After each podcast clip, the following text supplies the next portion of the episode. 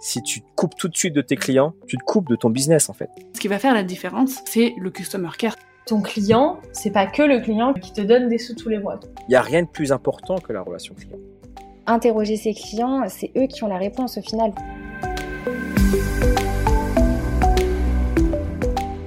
Bonjour à toutes et à tous et bienvenue sur Le Client, le podcast qui parle d'expérience client avec franchise et générosité. Je suis Marine Deck, entrepreneur et consultante.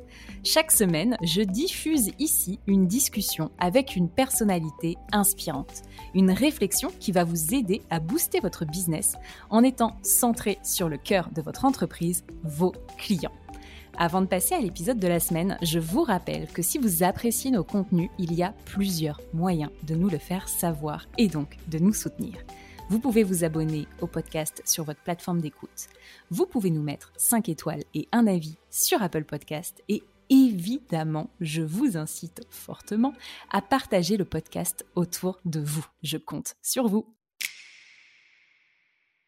Cet épisode est rendu possible grâce au soutien de Colorado Group. Colorado propose deux choses, du conseil spécialisé en expérience et relations clients pour vous accompagner, imaginer et mettre en œuvre une expérience omnicanale efficace et une solution SaaS d'analyse et pilotage de la voix du client. J'ai déjà croisé plusieurs fois la route des équipes de Colorado et je suis fière aujourd'hui qu'ils soutiennent le client. N'hésitez vraiment pas à les contacter de ma part pour positionner l'expérience client au cœur de votre compétitivité. Je suis en compagnie de Jean-Louis Kiel. Jean-Louis, bienvenue. Bonjour. Vous allez bien? Oui, bah, écoutez, euh, vous savez, quand vous présidez une association, il faut être optimiste. Hein, surtout jamais baisser les bras. Et justement, alors, est-ce que vous pourriez me parler, s'il vous plaît, Jean-Louis, de ce que vous faites chez Crésus? À Crésus, euh, notre raison d'être peut se résumer en un seul mot, prendre soin des autres, ce qui est une qualité assez rare. Ça, ça fait de nous euh, des urgentistes face aux difficultés que peuvent connaître les ménages ou les entrepreneurs lorsqu'ils sont en surendettement ou proches du surendettement. Oui, c'est ça. On parle surtout de prendre soin de la santé financière. Santé financière, mais aussi santé morale. Remettre euh, en selle des, des, personnes qui sont désespérées parce que dans notre pays, parler d'argent, de difficultés financières, on a un peu honte alors même qu'il faut faire face à l'adversité, il y a toujours une solution. Et c'est le rôle de Crésus d'écouter, de, comprendre et ensuite d'intervenir et, comme je vous le disais, reconstruire des parcours de vie qui sont sinistrés. Mmh Est-ce qu'on pourrait refaire un petit cours d'histoire de comment est né Crésus? Parce que je sais que c'est très intéressant. Dylan me l'a raconté, mais j'aimerais bien que vous le racontiez aux auditeurs, s'il vous plaît, Jean-Louis la, la, saga de Crésus. Crésus est né il y a 30 ans en Alsace. Vous l'entendez sans doute à mon accent qui, qui est, euh, je ne suis pas suisse, je ne suis pas belge, je ne suis pas allemand, mais je suis alsacien. Et donc l'association a été créée il y a 30 ans et elle s'appelait SOS Surendettement. Elle avait été créée par une magistrate. Il y avait des difficultés en Allemagne et en Suisse.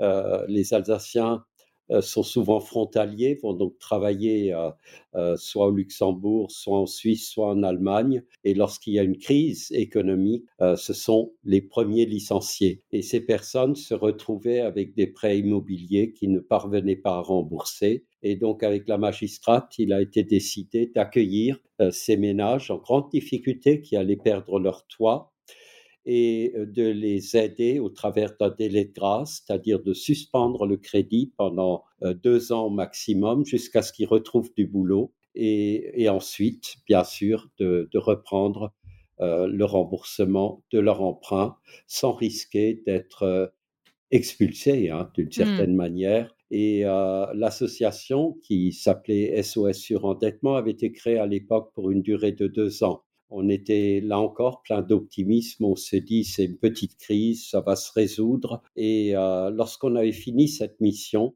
euh, il a été décidé de perpétuer l'association en Alsace. Euh, jusqu'en 2003, où Jean-Louis Borloo était venu pour euh, réformer le surendettement en France et nous avait proposé d'essaimer ce modèle euh, sur l'ensemble du territoire. Et, et, donc, on a pris notre bâton de pèlerin, on a créé un réseau, une fédération qui regroupe aujourd'hui 30 associations sur les territoires. On est près de 400 bénévoles, 240 points d'accueil et on accueille les gens très très tard vous le savez, lorsqu'on a des difficultés financières, on attend que le créancier vous poursuive au lieu de s'adresser immédiatement dès les premières flamèches et éviter que la maison brûle. En 2008, il y a eu une grande crise financière que vous connaissez, la crise des subprimes.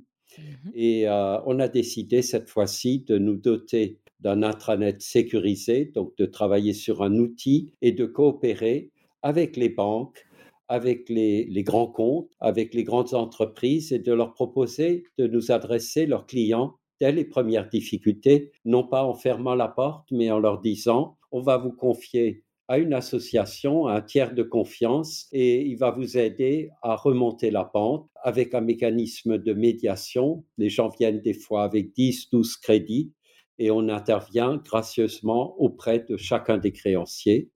Et la banque, la grande entreprise, nous verse une dotation annuelle qui nous permet d'investir et de recruter des personnels qui sont cette fois-ci pas des bénévoles comme nous les avons sur le terrain, mais des banquiers qu'on a formés à l'action sociale et d'éviter de sombrer encore plus bas.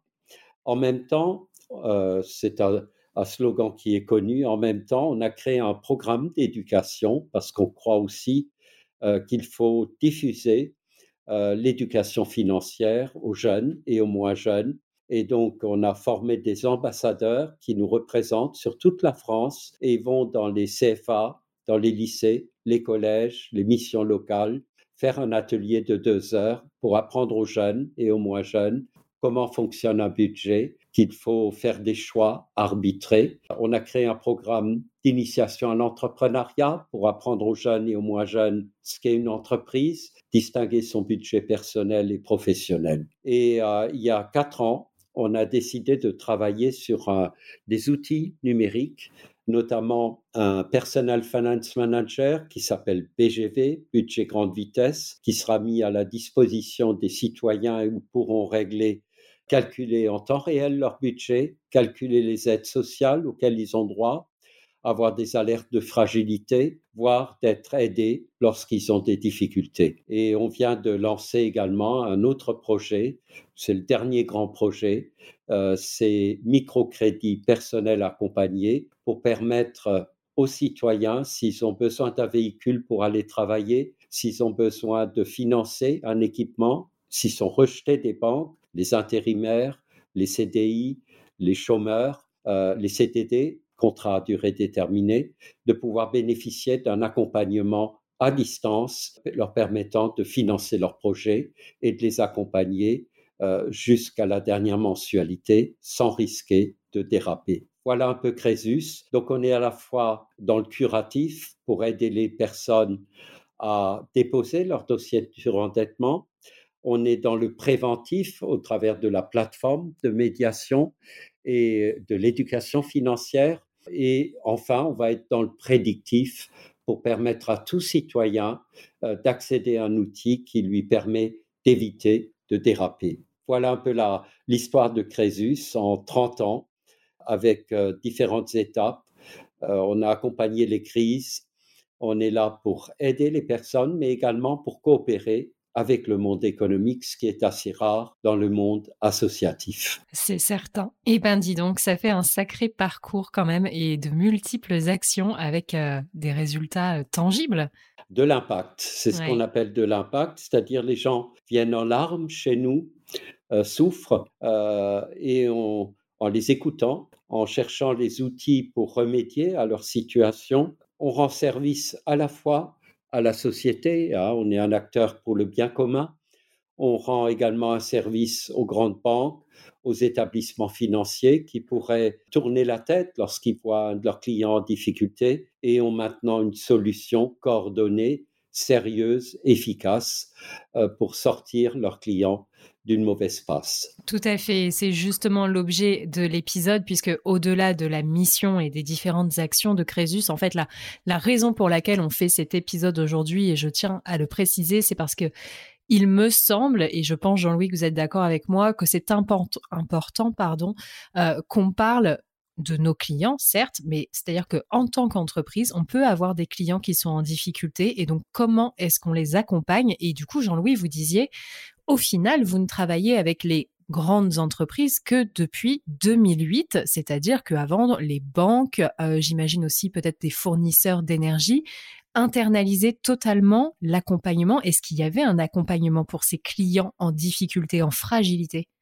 Il y a des intérêts divergents entre le créancier qui pense à lui d'abord et pense à recouvrer, sans tenir compte qu'il faut laisser du temps aux personnes en difficulté, avoir le temps de, euh, de, leur permettre de s'exprimer, de raconter leur parcours. Malheureusement, ce n'est pas le métier du créancier. Le créancier a une seule vision, c'est de, de parvenir le plus rapidement possible à, euh, comment dire, recouvrer sa créance quel que soit, je dirais, euh, euh, le, mode opératoire. Et on a réussi en 2008 à expliquer aux grandes entreprises, hein, ce sont aussi des entreprises qui ont des salariés en difficulté. L'entreprise euh, n'est pas une assistante sociale et a proposé donc à ses créanciers à ces grandes entreprises, lorsqu'ils ont un client en difficulté, de, bénéficier d'un service qui est unique en Europe d'ailleurs et unique dans le monde, puisque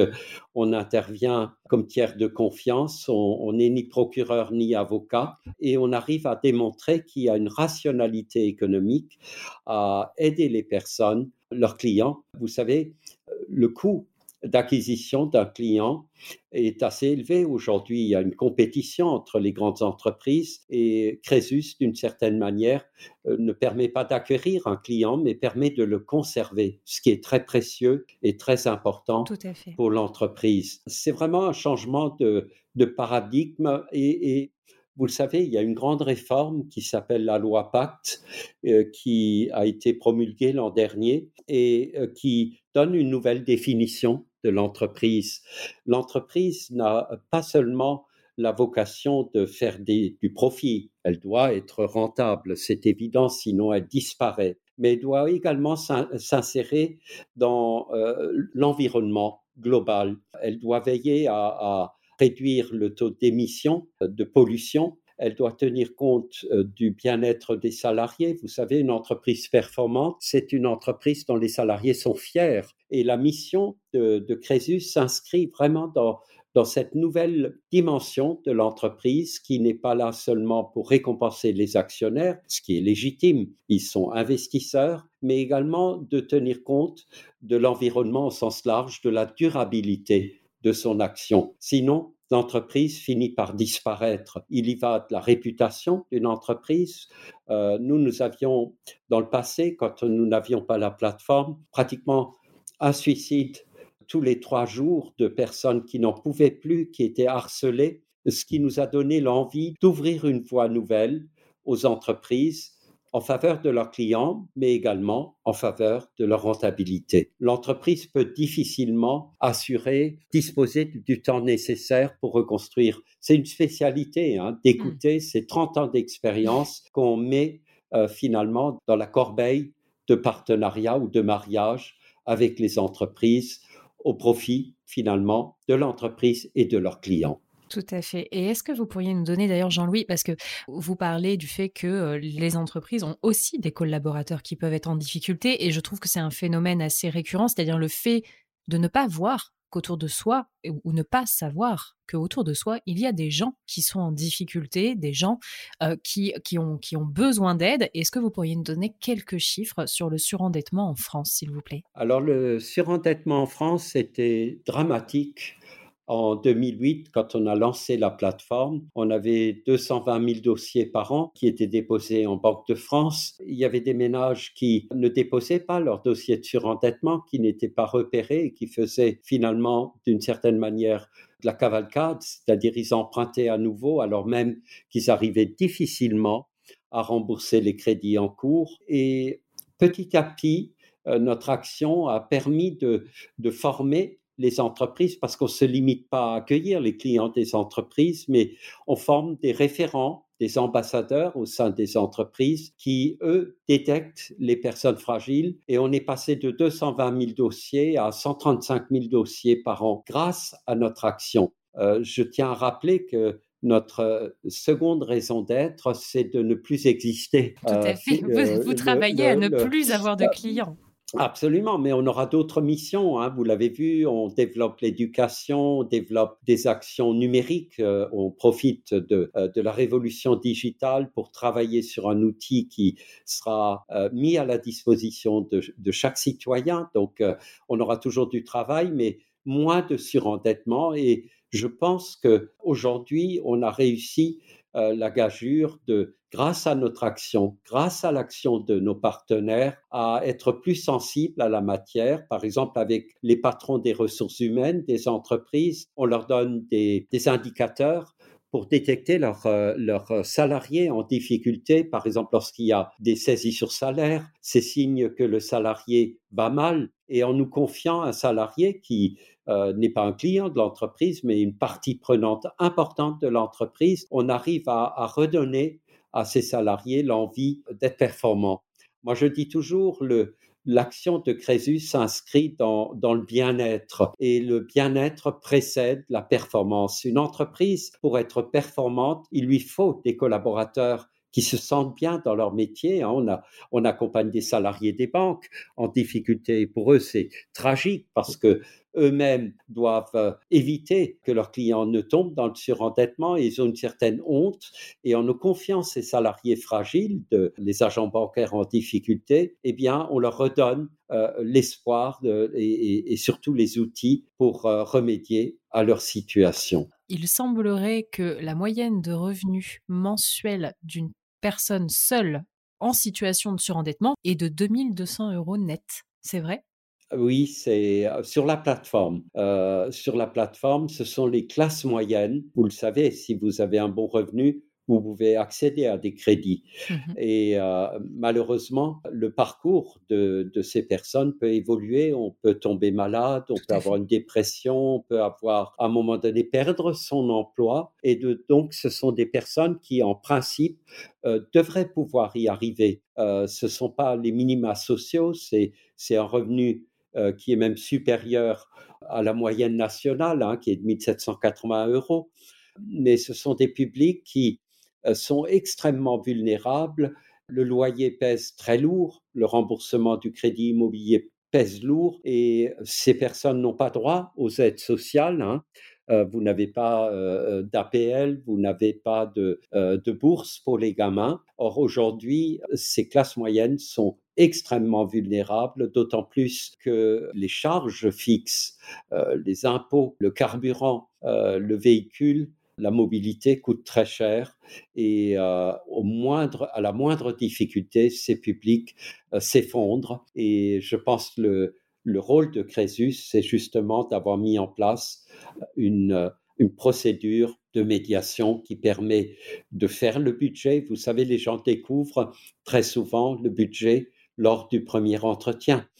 Euh, il y a les charges fixes, il y a les charges sur lesquelles vous ne pouvez pas travailler, vous ne pouvez pas discuter du montant de la taxe foncière ou de la taxe d'habitation tant qu'elle existe. Ensuite, il y a des charges variables comme les assurances, la téléphonie, euh, sur euh, lesquelles on peut travailler ou on peut améliorer réduire la consommation. Et enfin, il y a le reste à vivre, c'est la soustraction entre les revenus euh, auxquels on déduit charges fixes, charges variables, et ce reste à vivre, c'est ce qui permet d'épargner, de, payer les loisirs, de payer l'alimentation. Et cette notion de reste à vivre est méconnue en France, encore très mal utilisée, et c'est ce reste à vivre qui va déterminer si vous êtes mal endetté. Mal endetté, ça veut dire qu'il faut peut-être diminuer la consommation en matière énergétique, hein, euh, où il faut changer d'assurance, les gens sont parfois surassurés. Donc, au, cours de cet entretien, on découvre le budget et enfin, on donne des outils aux personnes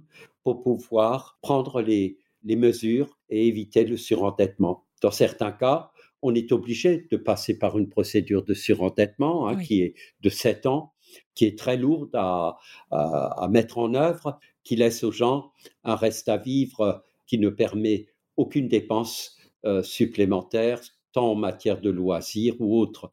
C'est donc une, une souffrance pour mmh. ces personnes. Et enfin, on a l'outil de médiation. On va intervenir auprès de chacun des créanciers pour transformer les crédits euh, renouvelables, par exemple, en crédits amortissables.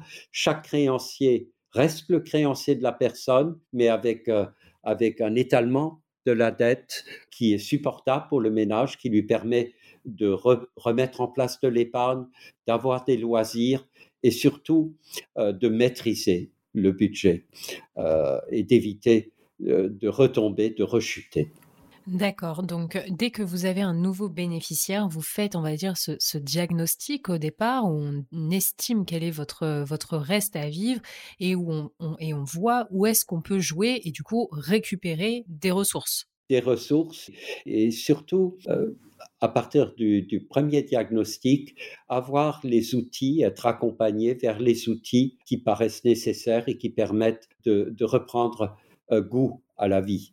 Il faut rappeler que euh, la médiation, euh, avant de lancer une médiation, les gens, quand on a fait le diagnostic, on reste à vivre négatif, c'est-à-dire lorsqu'ils ont payé l'ensemble des charges, remboursé les mensualités de crédit, euh, le reste à vivre est, de l'ordre de 100 euros. Or, avec 100 euros, cela représente à peine 3 euros par jour. Vous n'arrivez pas à remplir le réfrigérateur. Et donc, nous, notre rôle, c'est de redonner du reste à vivre en réduisant certaines charges, en travaillant euh, sur chaque crédit pour qu'il soit étalé sur une durée euh, raisonnable et d'arriver à, dégager un reste à vivre indispensable pour la dignité. Vous le savez, euh, lorsque vous allez au travail et, si vous avez des saisies, votre salaire est partiellement saisi et il vous reste même plus d'argent pour euh, mettre de l'essence dans la voiture pour aller au travail. Donc, il y a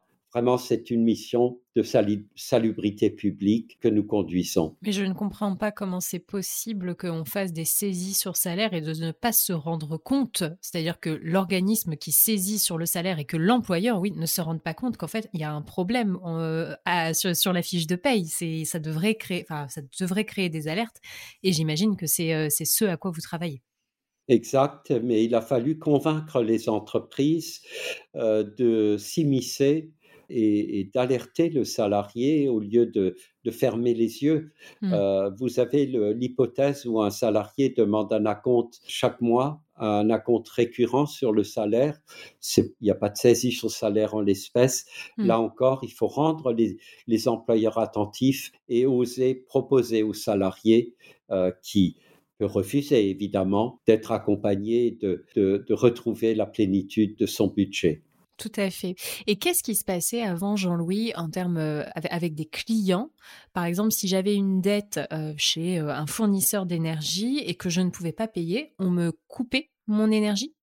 Alors d'abord, on vous ajoutait des frais hein, pendant, pendant les deux premiers mois. Donc la facture gonflait encore, augmentait. Mmh et puis en dernier recours, s'agissant de la téléphonie, ben, on vous coupait le téléphone ou l'électricité. Aujourd'hui, vous le savez, EDF a pris l'engagement de, euh, de ne plus couper l'électricité, de réduire euh, la puissance du mmh. compteur.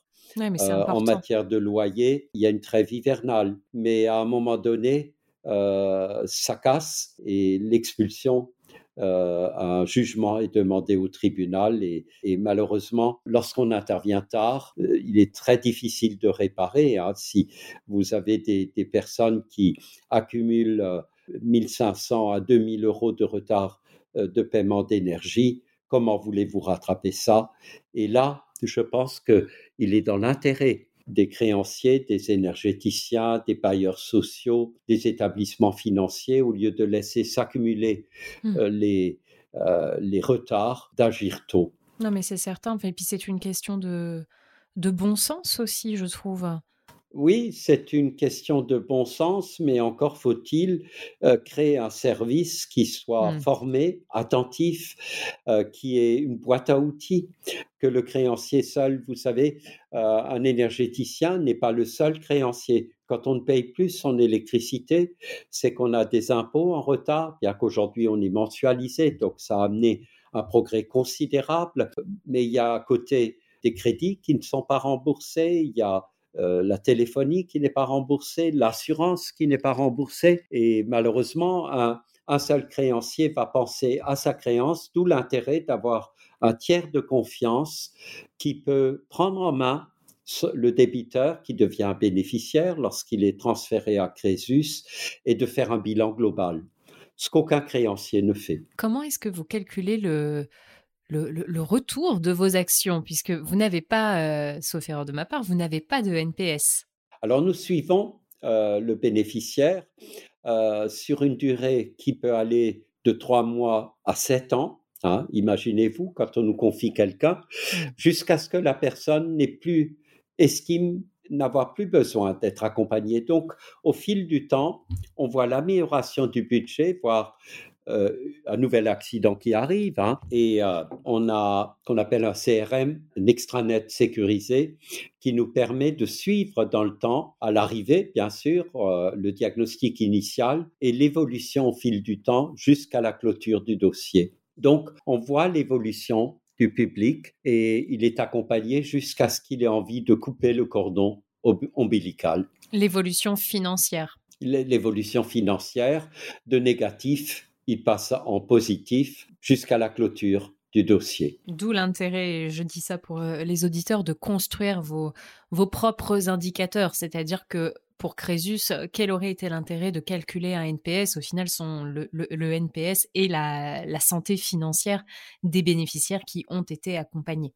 Et ça, Alors, on a quatre gros indicateurs qui Mhm. nous confortent dans notre mission et nous permettent de dire si c'est un échec ou une réussite. D'une part, euh, euh, notre, euh, notre accompagnement, euh, notre relation client permet aux bénéficiaires d'acquérir une culture financière. Ça, c'est le premier indicateur. Le deuxième, c'est d'avoir un budget équilibré, c'est-à-dire de ne plus avoir des rejets bancaires, de, de payer ses créanciers, d'être nouveau maître de son budget à l'égard de ses créanciers. Le troisième indicateur, c'est l'estime de soi, qui est fondamental, c'est-à-dire le fait d'être pris en main, euh, d'être accompagné et non pas assisté, puisque notre rôle, c'est de rendre le bénéficiaire intelligent au sens où il maîtrise son budget, ça renforce l'estime de soi. Et Comment enfin, on calcule l'estime de soi, Jean-Louis Pardon? L'estime de soi, c'est euh, lors du premier entretien, sont très gênés,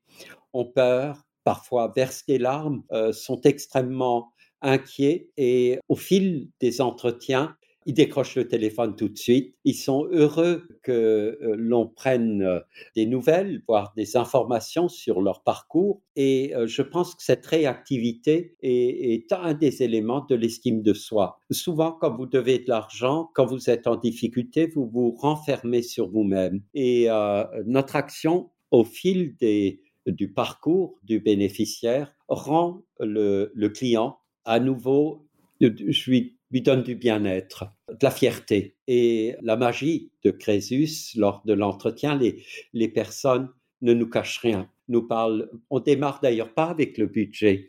On essaie d'abord faire un diagnostic social. On ne pose pas de questions euh, euh, d'ordre moral. Comment Mhm. vous êtes tombé dans le surendettement? Non, au contraire, parlez-nous euh, de, de, de ce qui vous fait mal aujourd'hui. Et puis petit à petit, grâce à la maîtrise financière qui fait partie du, euh, de la composante de la personne, on, on- on se rend compte que qu'il y a une progression, la personne est de plus en plus ouverte, voire parfois même joyeuse.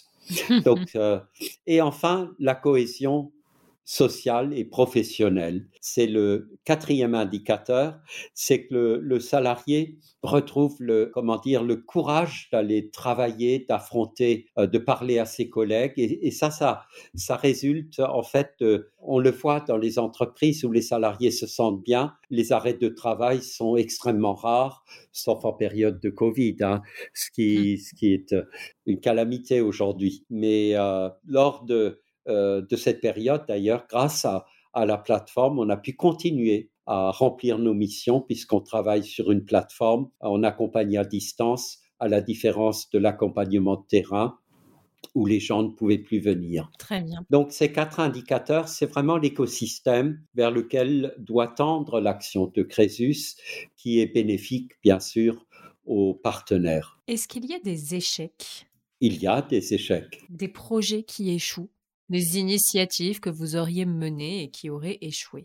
À la différence d'une entreprise, nous sommes une association à, but non lucratif et d'intérêt général, on a le droit de, euh, prendre du temps. Euh, par exemple, PGV, on a pris près de quatre ans pour le développer, en tâtonnant parfois, en n'étant pas assez attentif à ce qu'on appelle l'UX, l'expérience client, qui est au cœur euh, de, de tout ce qu'on fait et on a redressé la situation.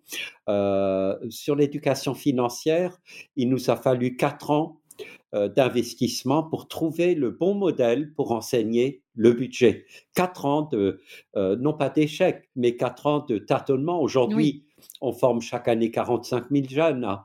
On a formé près de 600 000 jeunes en l'espace de 7 ans. Donc, euh, mais euh, l'avantage qu'on a par rapport à une entreprise, on peut se prendre le temps. On est soutenu par des mécènes. Euh, on a Bien sûr, nos comptes doivent être équilibrés avec un fonds de réserve qui nous permet d'innover, d'accélérer le processus de prévention et, et de prédiction du surendettement. Par contre, sur les projets qu'on entreprend, c'est, chaque fois une évolution naturelle de nos missions euh, et on le fait dans le calme, avec expertise, avec, euh, en, pensant toujours au bien commun. Et donc, c'est, c'est euh, à ce niveau-là, on a réussi à chaque fois à se doter du temps nécessaire pour reprendre les projets, pour les construire ensuite et les faire durer vous savez, on a 30 ans d'histoire et ces 30 ans d'histoire sont, sont plutôt émaillés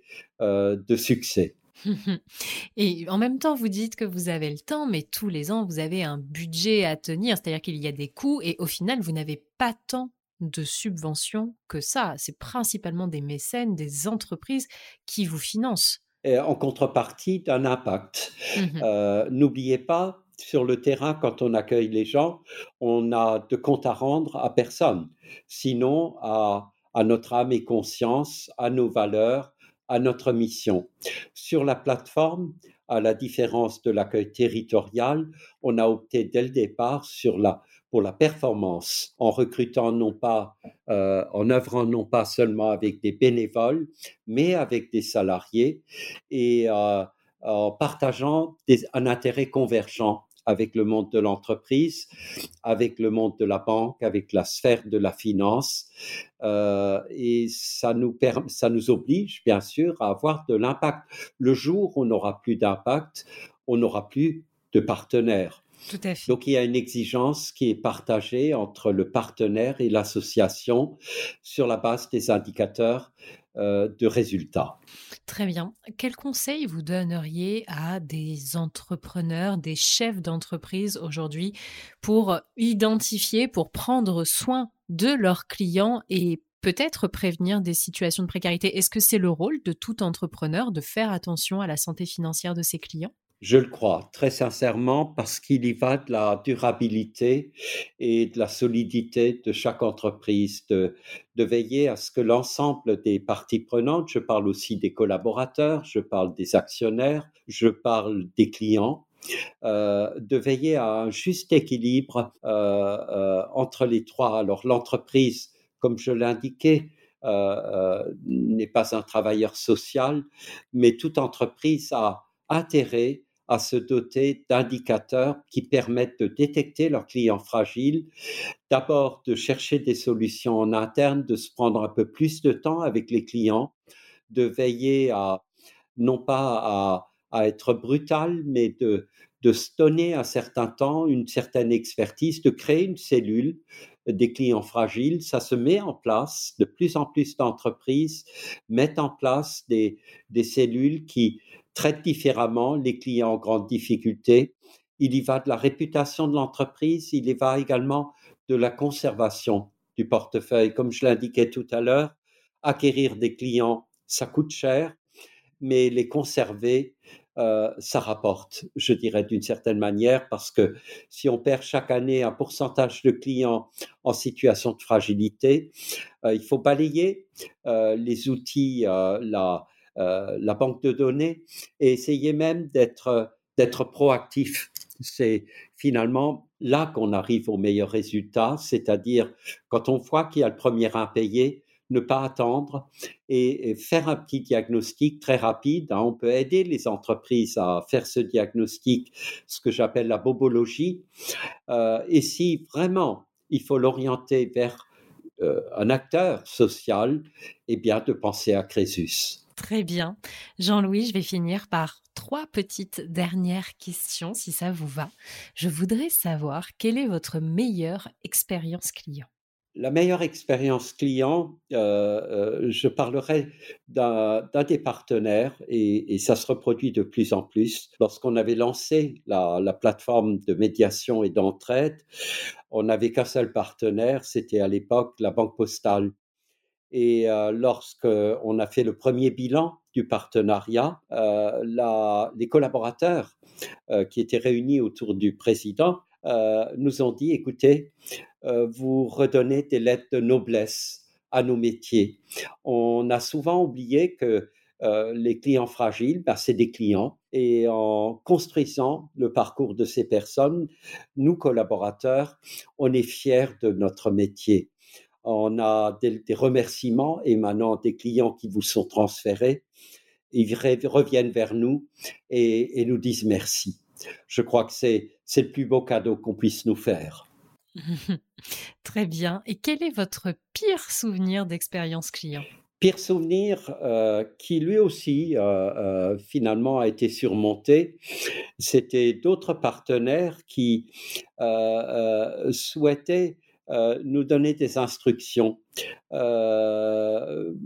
c'est-à-dire dire vous allez agir comme cela avec ce type de client, mmh alors même que dans, dans le partenariat qu'on construit, on veut, on doit rester libre euh, d'orienter le dossier vers un dossier de surendettement, vers une médiation, voire vers un accompagnement budgétaire.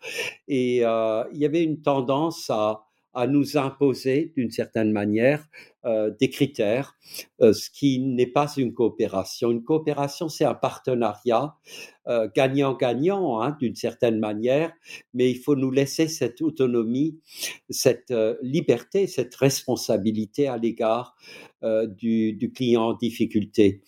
il y a une règle d'or, par exemple, les clients, lorsqu'ils deviennent bénéficiaires chez nous, confient euh, des, leur situation matrimoniale, patrimoniale, et euh, euh, on n'échange pas ces données.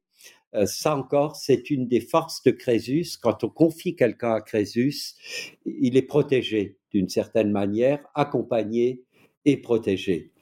Et le plus gros échec, c'est bien entendu lorsqu'on vous envoie un client en difficulté, mais très tard, donc la, situation est dramatique.